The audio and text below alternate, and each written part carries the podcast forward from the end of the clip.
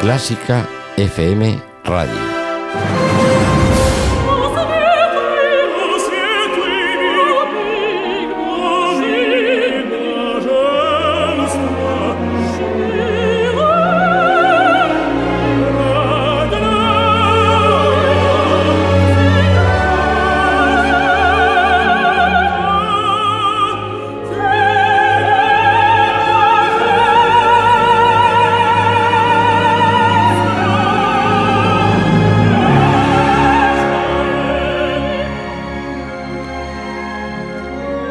Sintonía de Clásica FM, operando una tertulia a corazón abierto sobre el mundo de la lírica.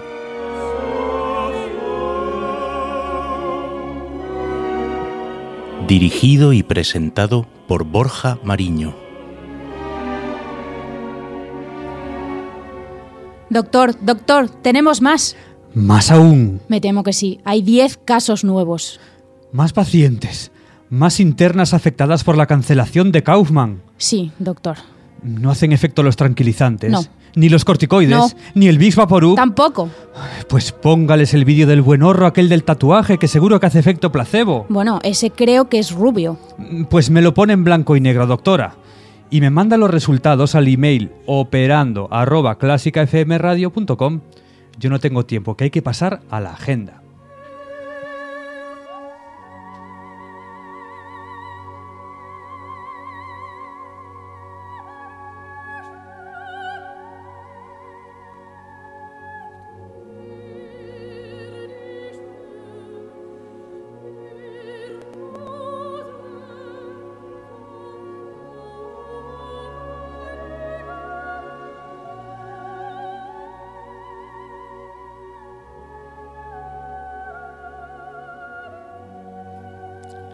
Prepara la agenda. Repasamos nuestro tablón de citas.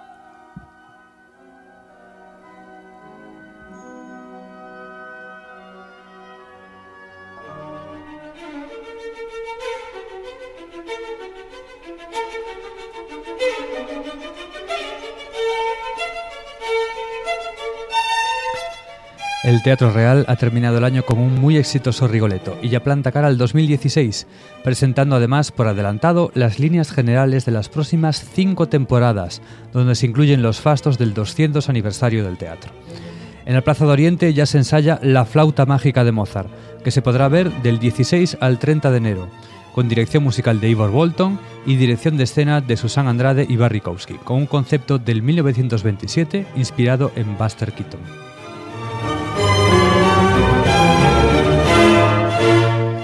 Hoy toca Orgullo Patrio, porque el difícil rol de Papageno será interpretado por dos españoles, en ambos repartos, a saber, Joan Martín Rollo y Gabriel Bermúdez. Su papagena será Ruth Rosique, Silvia Svarts será Pamina y monóstatos Miquel Díaz Charandabaso.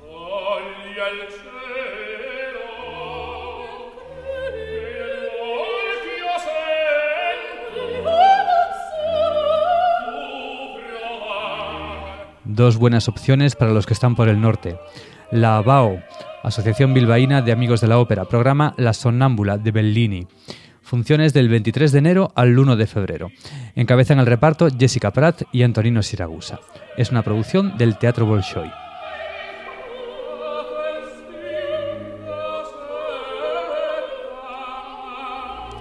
Y en Oviedo La Bohème de Puccini, del 31 de enero al 6 de febrero, en la bellísima producción de Emilio Saggi con dirección musical de Marcio Conti.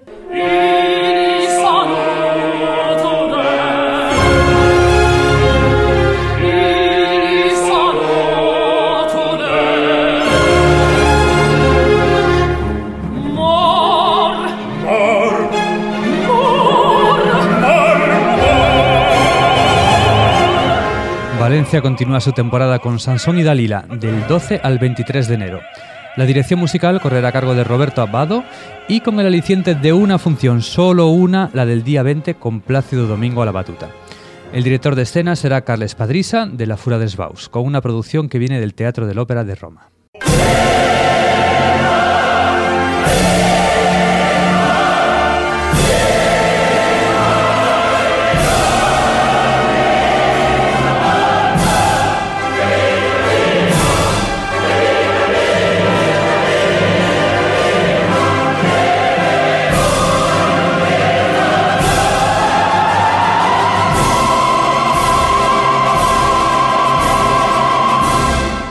Y tres hotelos coinciden en los carteles este mes, así que podremos comparar. En el Teatro del Liceu podrá escucharse del 21 de enero al 7 de febrero, en una producción de la Deutsche Oper de Berlín.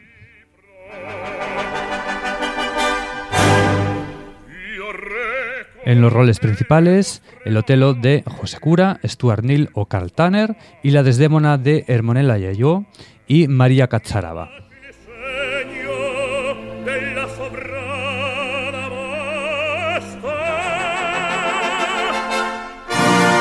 El Teatro Calderón de Valladolid tendrá tres funciones de este mismo título, 3, 5 y 7 de febrero. Será la producción del Festival de Peralada, que Paco Azorín estrenó el verano pasado, ahora con dirección musical de Sergio Lapón. Y en el reparto, Fabio Armiliato, Isabel Rey y Juan Jesús Rodríguez.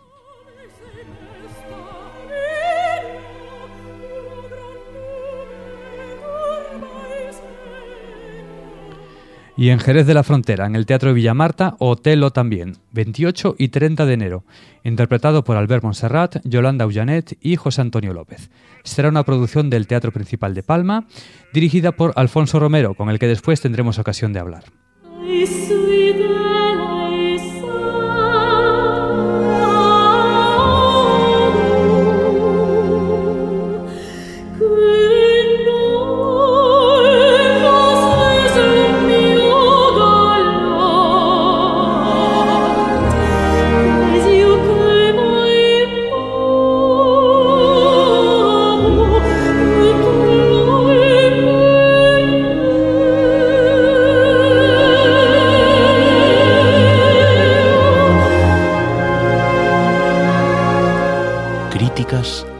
Antes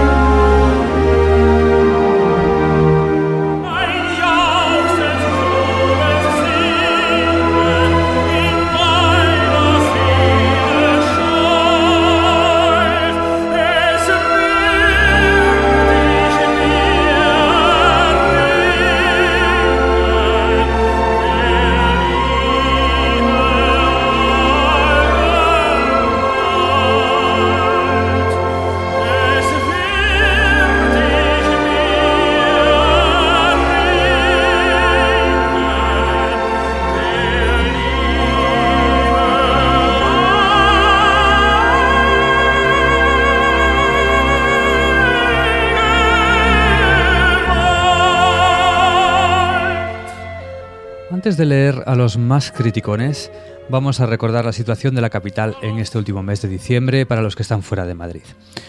El Teatro de la Zarzuela cerrado por vacaciones. Inexplicablemente, porque las Navidades fueron siempre un momento álgido de afluencia de público. Recordemos de nuevo, si hace falta, Los Sobrinos del Capitán Grant, de Paco Mir, lleno absoluto en todas las Navidades que se programó. Así las cosas, se presenta en los teatros del canal La Viuda Alegre, un título que hacía mucho tiempo que no se escuchaba. Por cierto, que hace unos años que recuerdo que ya tentaban a Ainhoa Arteta y más tarde a Paloma San Basilio para un proyecto similar que veo que se quedó en eso, en un simple proyecto. La versión que ahora llega a Madrid, después de su nacimiento en el Teatro Arriaga, donde la estrenó su director Emilio Sagi, eso sí, viene con un subtítulo. Y en eso no engañaba a nadie, La Viuda Alegre, el musical. Y por aquí van los tiros de si es posible hacer esta reconversión con esta pieza en concreto.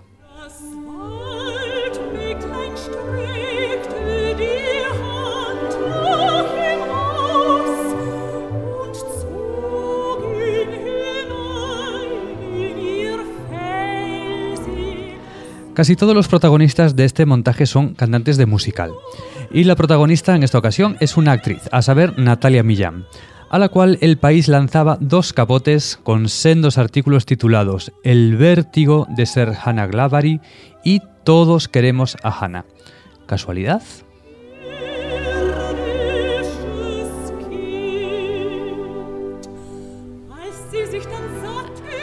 Julio Bravo en ABC señaló que Natalia Millán salva los escollos musicales de una exigente partitura que le obliga a transitar caminos líricos a los que no está acostumbrada. El crítico saca pañuelo blanco para la protagonista, pero no así para el sonido, totalmente impropio de un espectáculo de este nivel y su verdadero lastre. En su crítica La viuda alegre con micrófonos, Gonzalo Alonso dejaba el show en un discreto espectáculo para pasar un rato agradable. Anotando que se transforma la opereta austríaca de amplia plantilla orquestal y divos líricos en un musical en castellano con 12 músicos en el foso y actores cantantes con micrófonos. Y sigo leyendo textualmente.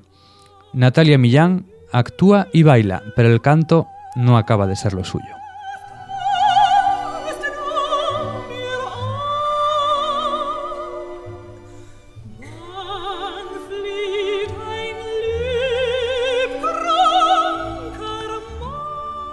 Las cosas empeoran si uno va a los blogs. Por ejemplo, en Desde la Platea leíamos una amplia crónica que reconocía que le ha tocado a Millán un toro bravo y el peor tratado musicalmente por parte de la versión. Los arreglos van en su contra desde el principio hasta el final de la función. Además, la microfonación tan poco adecuada está continuamente intentando arruinar el trabajo. Sobre la versión se despacha a gusto, diciendo, por ejemplo, abro comillas, se han recortado instrumentos, se han arreglado los números con más o menos tino, pero en líneas generales de forma muy ramplona y para de contar. El resultado es raro, las melodías están cojas y los pobres cantantes hacen lo que pueden, sin lucirse debidamente, dado el pobre material musical hecho con tan poco sentido teatral. Sigue el bloguero, recitativos y concertantes resultan, permitidme el chiste, desconcertantes y suenan francamente feos.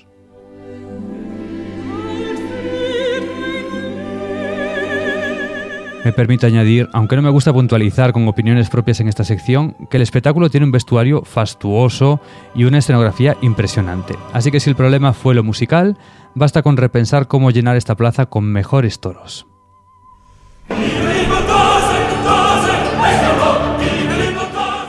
¿Y a ti qué te ha parecido? ¿Estás de acuerdo? Déjanos tu opinión, ya sabes, en el grupo de Facebook de Operando o en nuestro espacio dentro de la web de Clásica FM.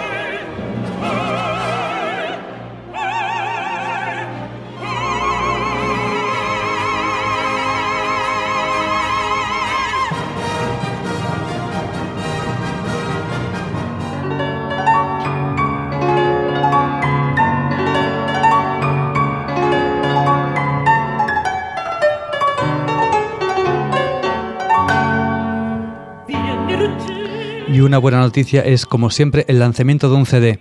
Y más aún con los tiempos que corren, que es una iniciativa casi filantrópica. Así que damos la bienvenida y la enhorabuena a este jugoso España alla Rossini que tengo aquí en mis manos, editado con muchísimo gusto por la casa Itinerant. Con un libreto muy elegante, notas de José Luis Tellez y que reúne obras de Rossini que tienen relación con España. Sobre todo una amplia selección de sus canciones, a cargo de la mezzosoprano americana Anatonna americana, pero plenamente implicada con los temas que tienen que ver con nuestro país, porque recordemos que también dedicó otro registro a las canciones del compositor eh, Julio Gómez. Hasta ese momento, muchas de ellas inéditas. Al piano, por cierto, para esta grabación, un Broadway and Sons, que según parece era uno de los pianos favoritos de Rossini, tenemos a Emilio González Sanz, y colaboran también en el álbum el tenor Miguel Borrallo y el cuarteto vocal Cavatina. Estamos escuchando L'invito de este CD, calentito, recién salido del horno, España a la Rossini.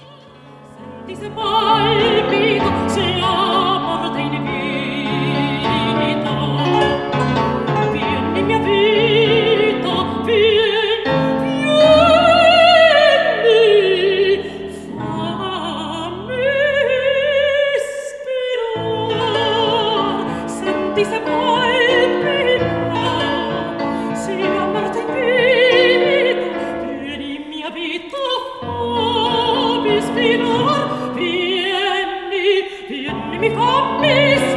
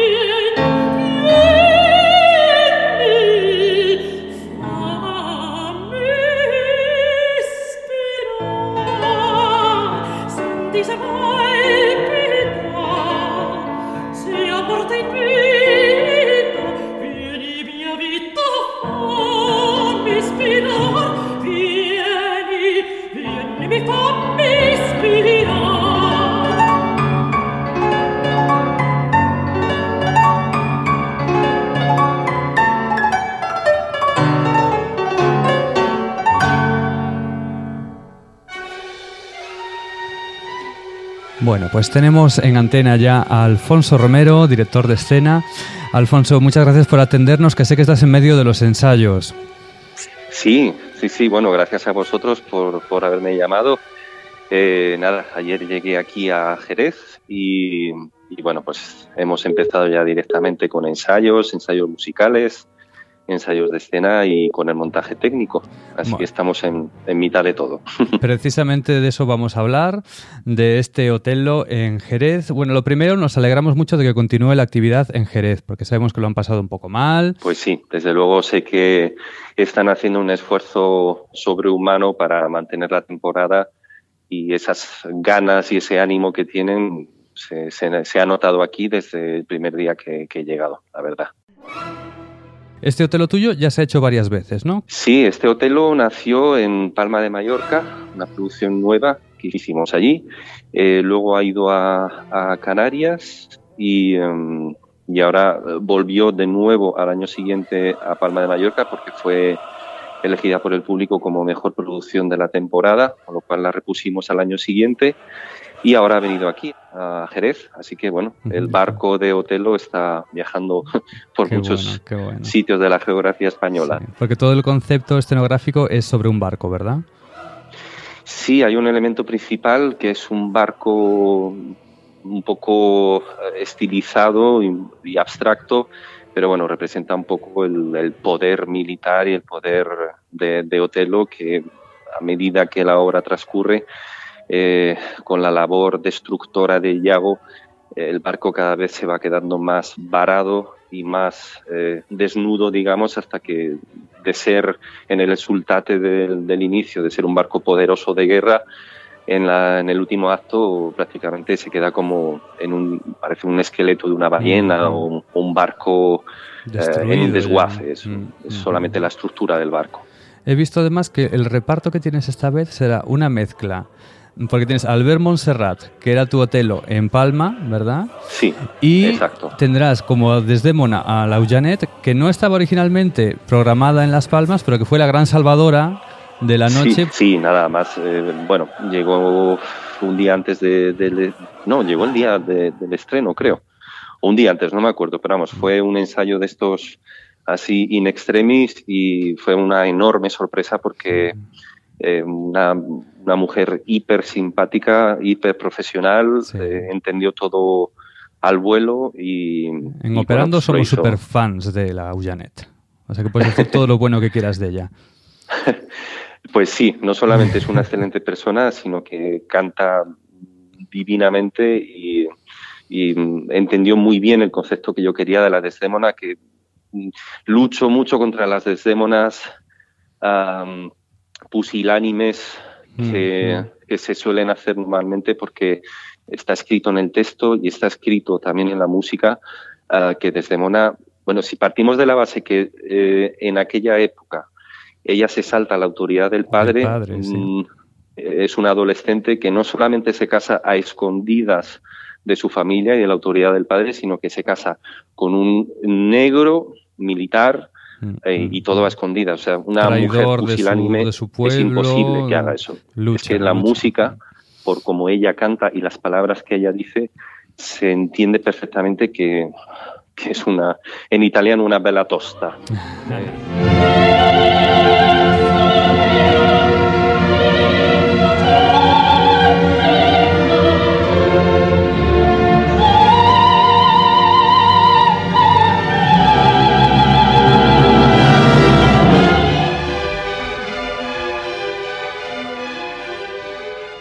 las obras maestras al final eh, vienen reconocidas y es, es, normal. O sea, Verdi, hay muchos Verdis, yo creo. Eh, está el Verdi eh, artesano, el Verdi que sabe hacer su oficio y que soluciona muy bien, pero luego está el Verdi hiper inspirado, él era muy exigente, como tú bien sabes, con, con los libretistas y buscaba siempre temas innovadores, temas fuertes, algo... Él era un gran amante, obviamente, de la, del trabajo de Shakespeare. Sí. Y yo creo, sinceramente, que, que existe una gran diferencia de escritura musical en Verdi cuando él se sentía realmente atizado, o sea, motivado Por por, por el libreto que sí. estaba haciendo. Y Otelo es, es absolutamente perfecto. O sea, la música em, refleja a la perfección todos los estados de ánimo y los conflictos dramáticos que hay en, en la obra. Aparte que, bueno, es la penúltima de, de Verdi, o sea, no, De algo sabía, un poco de oficio ya tenía el hombre. ya tenía algo. sí.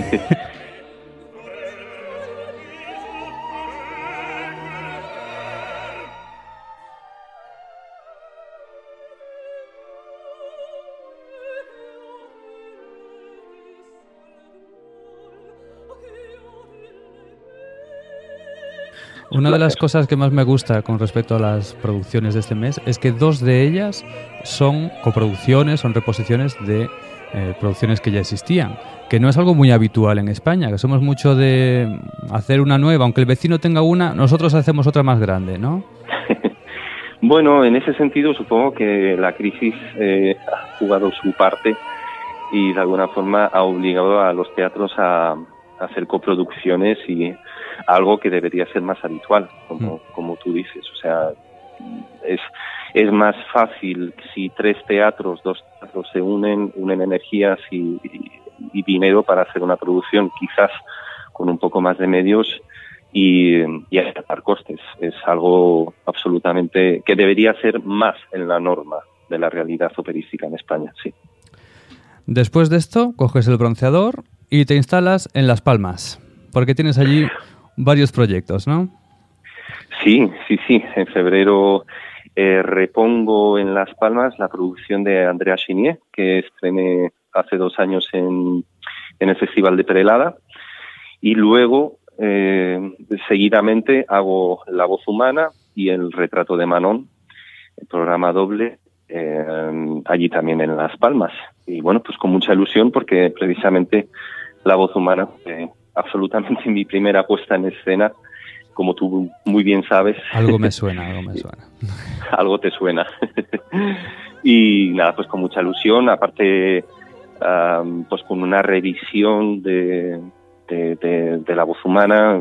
No voy a repetir, obviamente, lo que hice hace muchos años, sino que, mm, bueno, he hecho un final que yo creo que dejará a la gente bastante con, con la boca abierta. No lo desveles, no lo desveles, que vayan a verlo. me puse como reto personal, de alguna forma, el no ya tanto el justificar, sino el crear de una forma dramatúrgica, eh, con mi puesta en escena, el crear alguna relación entre el retrato de Manon y la voz humana. Y mm, bueno, creo que he llegado a, un, a una idea que puede ser muy interesante y que realmente eh, conecta las dos obras. O sea, es casi, casi la voz humana sería como una segunda parte de- del retrato de Manon.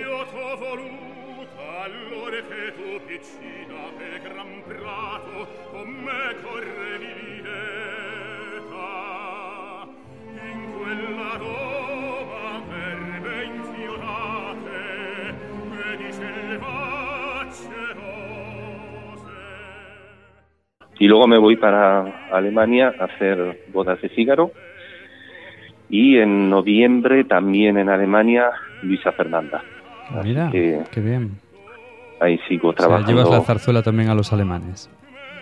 Sí, yo bromeo siempre cuando eh, hablo de la Luisa Fernanda en Alemania. Digo que mi vida habrá tenido un sentido después de que escuche a un alemán decir eh, o cantar eh, me voy de Cuchipanda. que eso seguro que va a ser un momento mítico en, Tan- en tanto mi tiempo vida. sin verte, Luisa Fernanda. Bueno, ya sabrás que después de esta relación tan estrecha que estás manteniendo con Las Palmas, serás considerado el nuevo Pontilla. Bueno, Pontilla solo hay uno y, y está bien que haya solamente uno. No, me, obviamente me, pues me, me produce mucha satisfacción saber que, que, bueno, pues que Las Palmas confía en mí. Eh, el año pasado hice allí el Faust y por esa producción fui nominado por tercera vez como mejor director de, de escena en los premios Los Campo Amor. Y, bueno, eh, la verdad es que siempre ha funcionado muy bien y me alegra, me alegra muchísimo que sigan confiando en mi trabajo. Y mandamos un abrazo enorme también a Mario. Te deseamos lo mejor para todos estos proyectos y lo seguimos desde aquí, desde Operando, ¿vale? Un abrazo. Muy bien, un abrazo muy fuerte, Borja. Venga, chao, chao. Hasta luego, chao.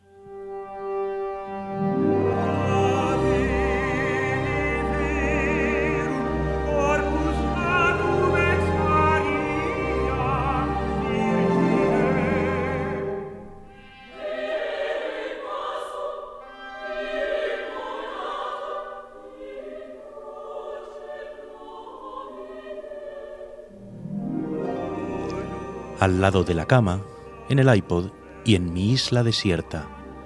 Mi ópera de cabecera.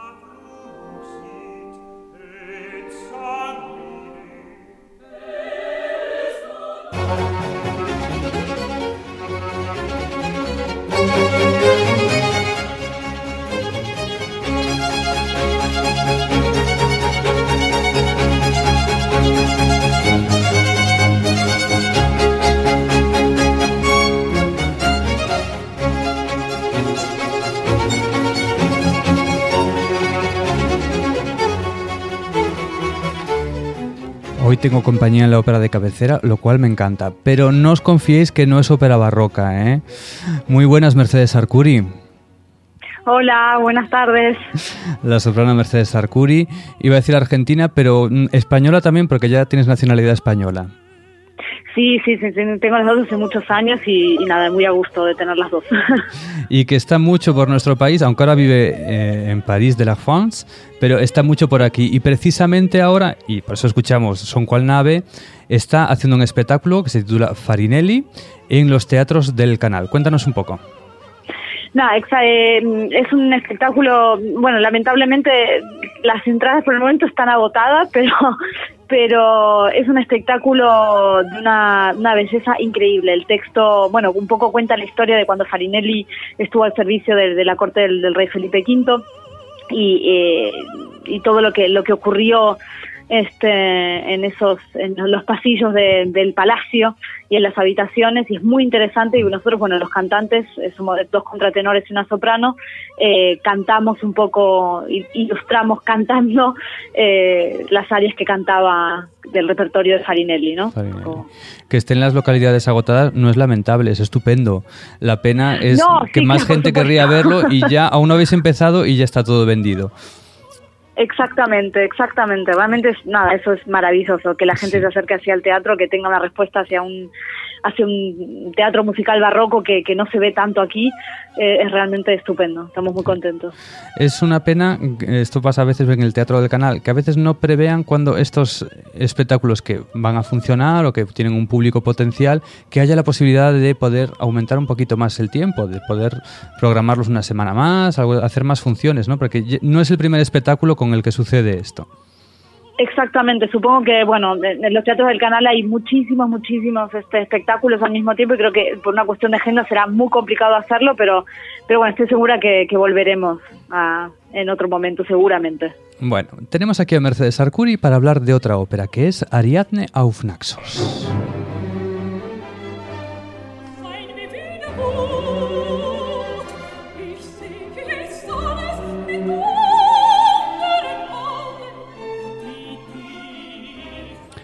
Esto que escuchamos es el compositor, el componist. A, a Strauss la verdad es que le encantaba lo de hacer alter egos, ¿no? Tiene una ópera que es una disputa suya de, de- Strauss con su mujer, aquí había un compositor, tiene una ópera que discuten sobre el texto y la música, o sea que siempre se metía él en el espectáculo. sí, sí, así es. Bueno, traemos Así esta es. ópera porque Mercedes ha interpretado hace poco el papel de Cervineta. Es un papel que te llevaba ya mucho tiempo rondando, ¿no? Por lo menos el aria. Bueno, sí, eh, de hecho el área eh, la, la empecé a estudiar hace, no sé, 10 años como una cuestión de, de ponerme un desafío, ¿no? Este, Un y nada, reto fueron personal. años y años de estudio y luego llegó, por suerte, la recompensa de poder hacerlo, de poder hacerlo entero. Mm, es un título maravilloso, muy complicado también, digamos la verdad, porque musicalmente es muy Sinceramente complicado. lo es. Bueno, lo primero que tenemos que decir a los oyentes que no la conozcan es que es una ópera que habla de la ópera dentro de la ópera, pero que además tiene como mm, dos mundos, ¿no? Presenta una dualidad de, de personajes. Exactamente. Eh, la temática a mí me parece divertidísima, el planteo que hace este Strauss de, del libreto y todo, la, la teatralidad es, es realmente maravilloso. El personaje de Cervineta, por ejemplo, yo no sé qué te parece a ti, pero es como una contraposición mm, no solo de dos estilos de ópera con respecto a la Ariadne, pero también como de dos formas de entender la vida, ¿no? De enfrentarse a los problemas. Eh, ellas mm, se lo toman de, formas distintas.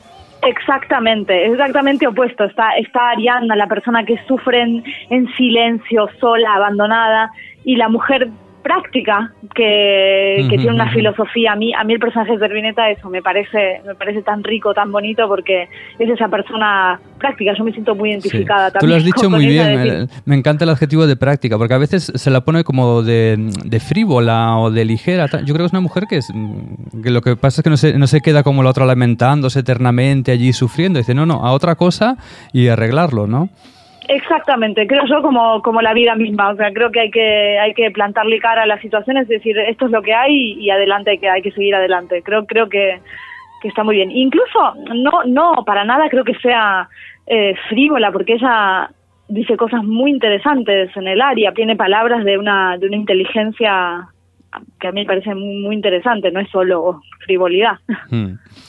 Vamos a escuchar ahora a unas chicas que son las que abren la ópera en sí misma, o sea, la segunda parte de la función, que son Eco, Dríade y Náyade. Son una especie de trasunto, yo diría, de los conjuntos wagnerianos, ¿verdad? De las nornas y de las ondinas, y que Strauss hace sonar así.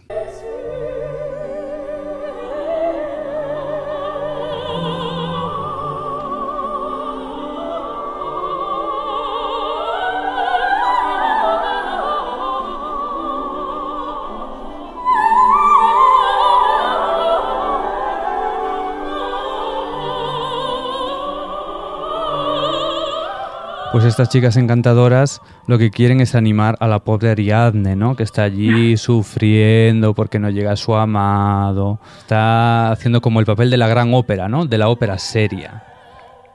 lo, lo muy interesante de, de tan- tanto el prólogo con el personaje del, del compositor, ¿no? Que, que es súper dramático, que él, para él es, es, es todo un mundo que, que, que le anuncien que, que su ópera se va, se va a representar al mismo tiempo que una comedia, y está allí la servineta dando sus Mm, pinceladas de, de sobreagudos y de coloraturas en el medio de esas frases ligadas del compositor y súper dramáticas. Lo mismo ocurre en, en, en la ópera, ¿no? Donde está el, el personaje de Ariadna que, que sufre y sufre y siempre están, están este, este Servineta y sus, y sus amigos, este, Trufaldín, el Arlequín y todos esos para que le dan esa, ese vuelo, esa, esa pincelada de eso, de, Son como los de- personajes de de, la, alegría. de la comedia del arte, ¿no? Son una troupe que llegan al, al palacio para, para representar una troupe que trabajan juntos siempre, hacen comedias, ¿no? Para hacer reír a la gente y pues les dicen que tienen que eso, que, que participar en medio de una de una ópera que se estrena esa noche ahí en Que es súper dramática y súper clásica y de repente hay que hacer un, un pastiche con todo eso, ¿no? Exactamente. Que también seguramente tiene que ver con el idealismo de los artistas y del compositor en concreto, ¿no? De que él tiene una idea de su obra y luego en lo que se acaba convirtiendo pues no tiene nada que ver. Entonces, el saber adaptarse a las circunstancias. Y mismo el compositor eh, reconoce que eh, con ayuda de su maestro de música que le dice, oye, es que esto hay que estrenarlo porque es que necesito el dinero. O sea, La realidad No, misma. Hace un momento citabas al Arlequín y vamos a ver qué es lo que le canta él para animar a la pobre Ariadne.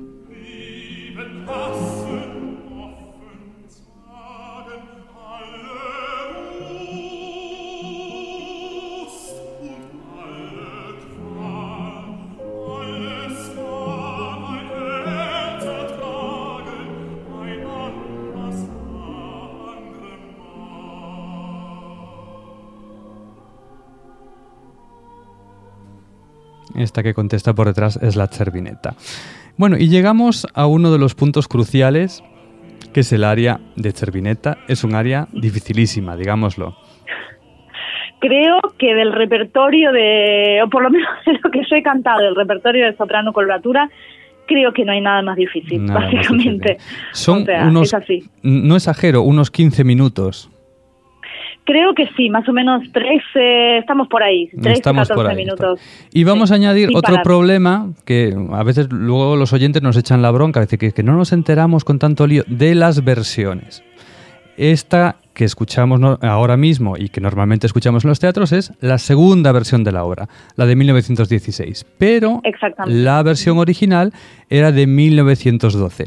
Y esta área en concreto era mucho más extensa y mucho más difícil, por si no fuera bastante difícil. Como si fuera poco, exactamente, porque a Strauss eh, se le había ocurrido que escribir muchísimas partes un tono más arriba de lo que, de lo que después lo hizo y se apiadó de, la, de las gargantas de las sopranos de la época y los, en muchas partes la bajó, las bajó un tono. Vino su mujer, le dio unos azotes y le, y le convenció para bajar la, la tonalidad. Vamos a escuchar cómo suena esta área de Cervineta. Ah, no, no, pero se ha colado una sonámbula aquí y sonámbula no teníamos. A, a ver, no- ah, no, es un consejo para ti. Es un consejo, escucha, Mercedes, escucha. Soy Gabriela Pochinki y este consejo es para vos. A vos que cantás en la ducha, te recomiendo que lo sigas haciendo, porque ahí es donde hay mucho vapor y eso es excelente para las vías aéreas respiratorias. Así que seguí cantando. Ay, qué buen consejo. ¿Tú, tú cantas en la ducha, Mercedes? Hombre, claro, claro, to- todos los cantantes cantamos en los baños, en las duchas, porque sonamos como, como valquirias, es una maravilla. Ay, ojalá se pudiera hacer una, una ópera en el baño todos. Exactamente, sí, sí, sí, sí, uno se siente una reina. Qué buen consejo. Gracias, Pochinski. Ahora sí que escuchamos la Cervineta.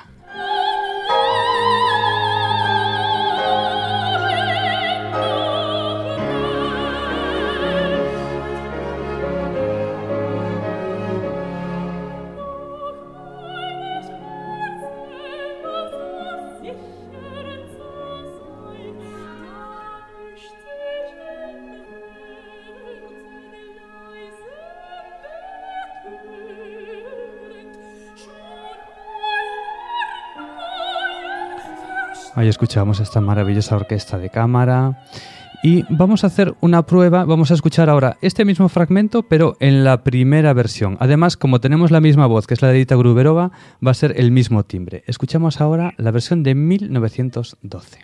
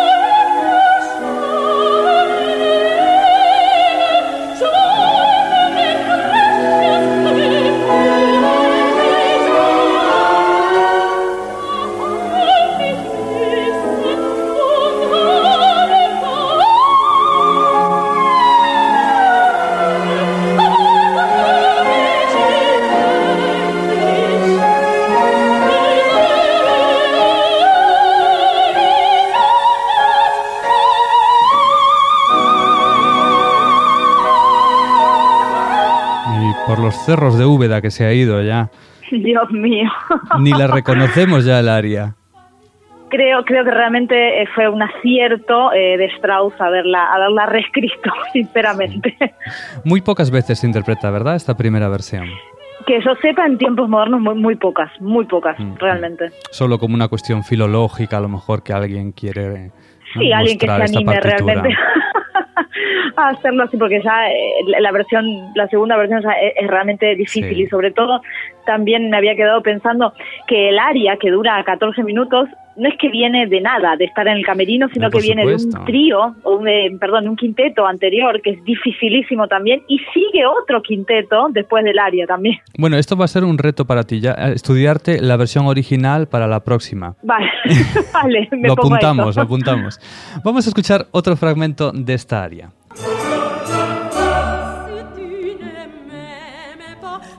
Se ha colado una Carmen por ahí. Ah, no, es otro consejo, otro consejo, Mercedes, escucha, escucha, ¿eh? oh, Otro ver. consejo para vos. Soy Gabriela Pochinki y este consejo es para vos.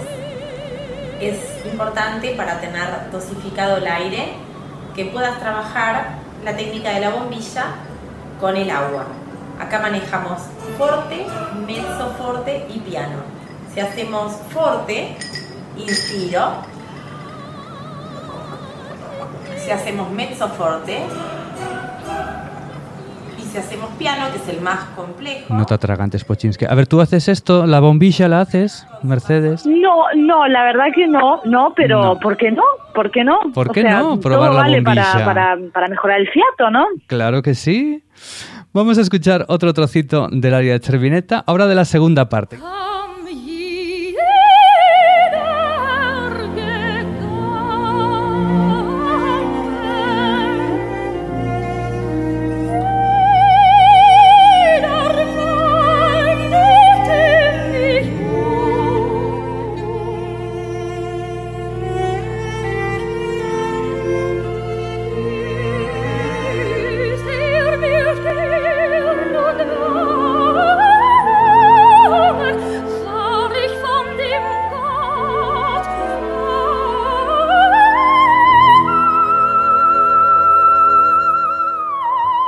El famoso Mi natural de la versión original.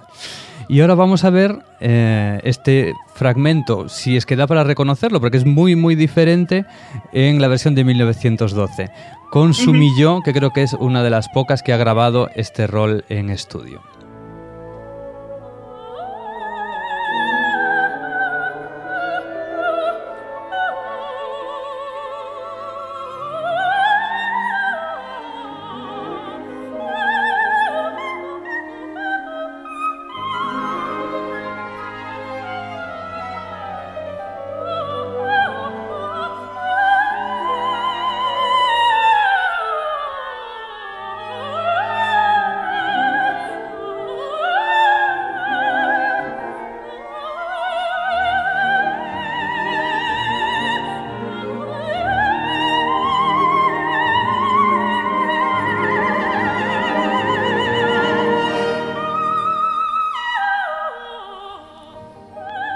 Espectacular, la verdad, ¿eh? Sumilló. Impresionante. Bueno, vamos a contar por lo menos cómo termina la ópera, porque la ópera termina bien. Después de tanto quejarse Ariadne, por fin llega su querido Bacchus, llega su tenor y se cantan un gran dúo final, también dificilísimo, ¿eh? digámoslo. No hemos escuchado a un Ariadne, pero el papel de la soprano es demoníaco y no digamos el del tenor. Sí, no, no, no. Realmente en Ariadne se dan que realmente una estos cuatro personajes, bueno, la, Cervineta, la el, el compositor también es un rol que cantado por mezzosopranos, bueno, pues tiene una tesitura bastante demencial también. Sí. Este y el rol de Ariadne, por supuesto, y el de Baco son cuatro cuatro roles realmente Muy realmente exigentes, difíciles. muy exigentes todos. Bueno, pues escuchemos cómo es esta llegada del tenor para que terminemos la historia con un happy end. Ah, no, pero no es este Strauss, era Richard Strauss. Debe ser otro consejo. A ver, vamos a ver. Soy Gabriela Pochinki y este consejo es para vos. Si tenés un concierto, no tomes tanta agua de golpe porque vas a tener que estar una hora y media en el escenario. Capisci, ¿no? Así que como no podés ir al toilet muchas veces, hay que tener cuidado. Qué gran consejo, porque te meas. Ay, qué grande la. Pochinski, ¿eh? Ese es muy buen consejo. No, ese es muy, realmente muy buen consejo. Y es verdad, es verdad. Claro. No hay que tomar tanta agua porque. Gracias porque a ella verdad- están Sí. instalando baños cerca de- del escenario para que la gente pueda salir corriendo. No, bueno, eh, los hay. En ciertos teatros hay baños en el escenario, pero a veces tenemos ciertos vestidos que los con los que es imposible Fíjate. ir al baño. Pues, pues O sea vacenilla, vacenilla de mano. Claro. Vamos a escuchar un poco del final de Ariadno Naxos.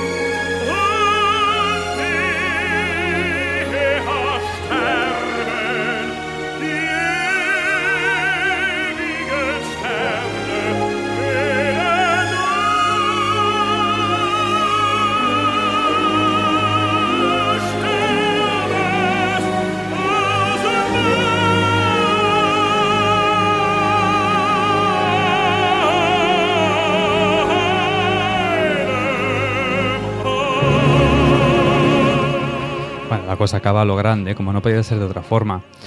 Qué maravilla, sí, qué buenos recuerdos, de verdad. Mercedes, cuéntanos tus próximos proyectos. Bueno, pues ahora eh, cuando terminamos con... em, estamos con el Farinelli hasta el 17 de, enero. Luego, eh, bueno, pues vuelvo a casa luego de cuatro meses casi. Por, Bien. por suerte tengo un mes este de descanso para poder estudiar el próximo proyecto que es eh, La Guerra de los Gigantes en la en la, en la zarzuela, en el Teatro de la Zarzuela, con, Ah, con el maestro Tamballo y sí, sí, sí, y Leonardo García Larcón, que trae su orquesta Capella Mediterránea, que es, un Que es músico zarzuela barroca. Exactamente. Es, bueno, sí, eh, se estrenó en 1702. Es el primer, eh, el primer eh, manuscrito que figura como ópera española y no como tonadilla o como zarzuela. Muy bien, muy bien. Muy interesante. Y sé que hay por ahí un Romeo y Julieta, cuéntanos. sí, sí, sí.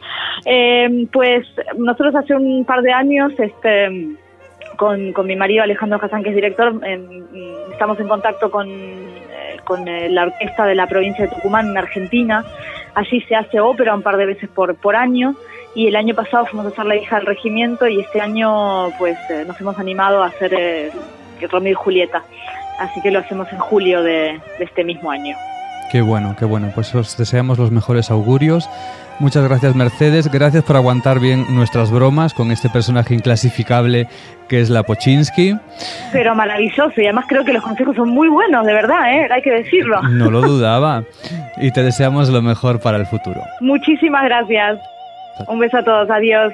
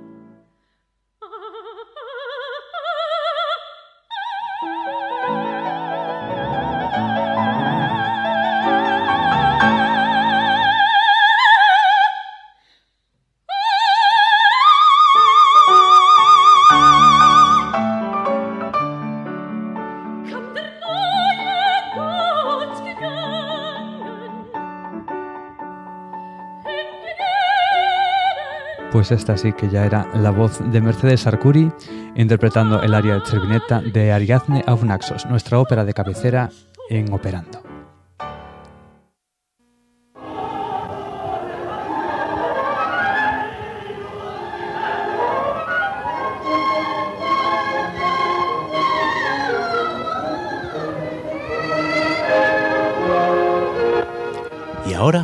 Abrimos la jaula de nuestra rara avis.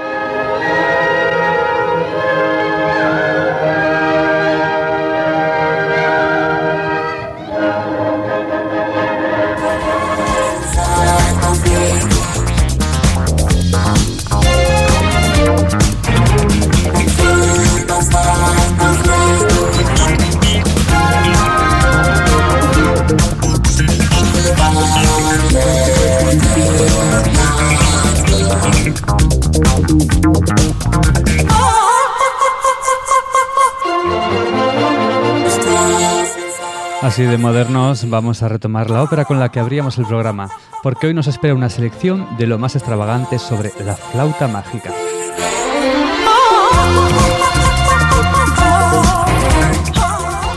Como sabréis, la Reina de la Noche es un personaje breve pero de extrema dificultad. Vamos a empezar con la primera aria, aquí con algunas que lo intentan desde el salón de su casa.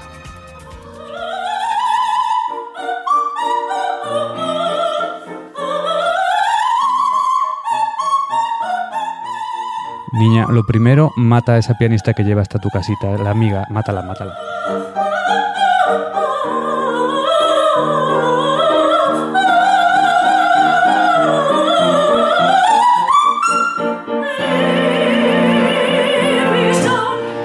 Y lo siguen intentando.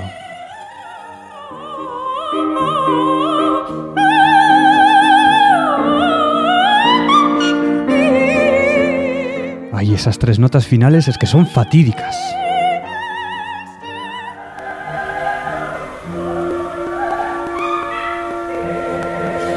Incluso algunas, con voces privilegiadas, pueden sufrir pesadillas como la de esta ciaga noche.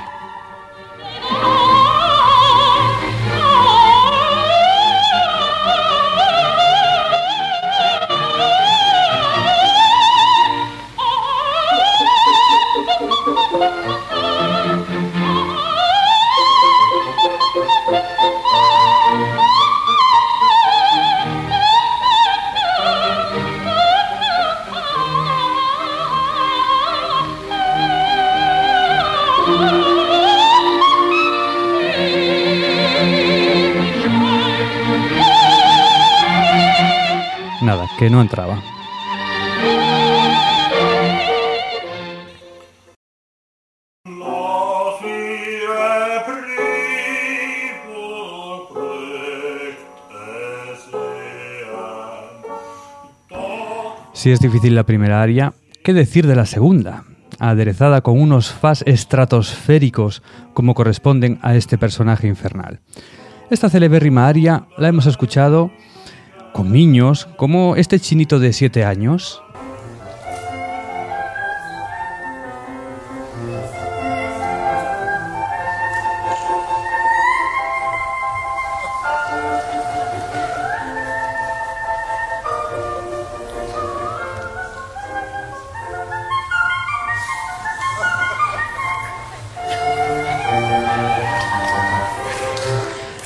Algunos, como el niño Olmo, lo hacen con este alemán demoníaco que parece ese juego de inventar lenguas por generación espontánea, a saber, el aria Der Holle Ratze meinen Kosperperti.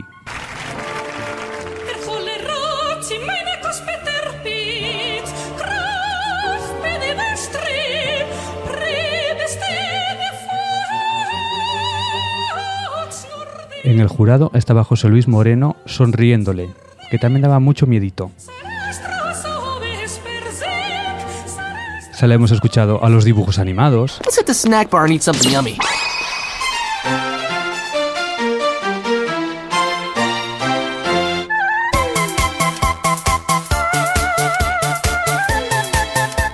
con silbidos.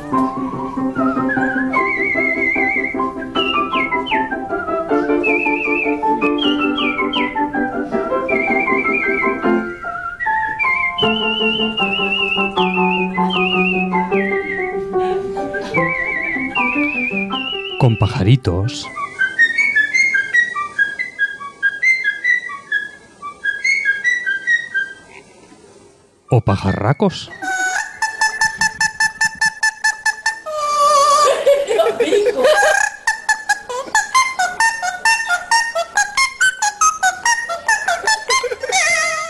Esta voluntariosa soprano, gracias al YouTube, dio un gran salto, de cantarla con la orquesta de su conservatorio a viralmente famosa.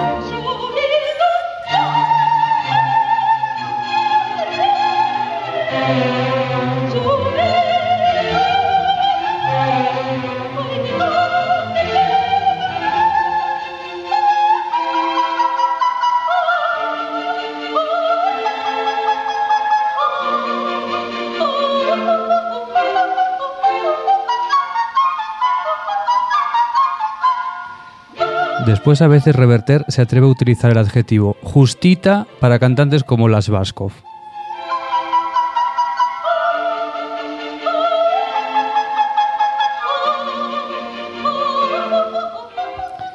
Pero imbatible en esta pieza sigue la gran Foster Jenkins.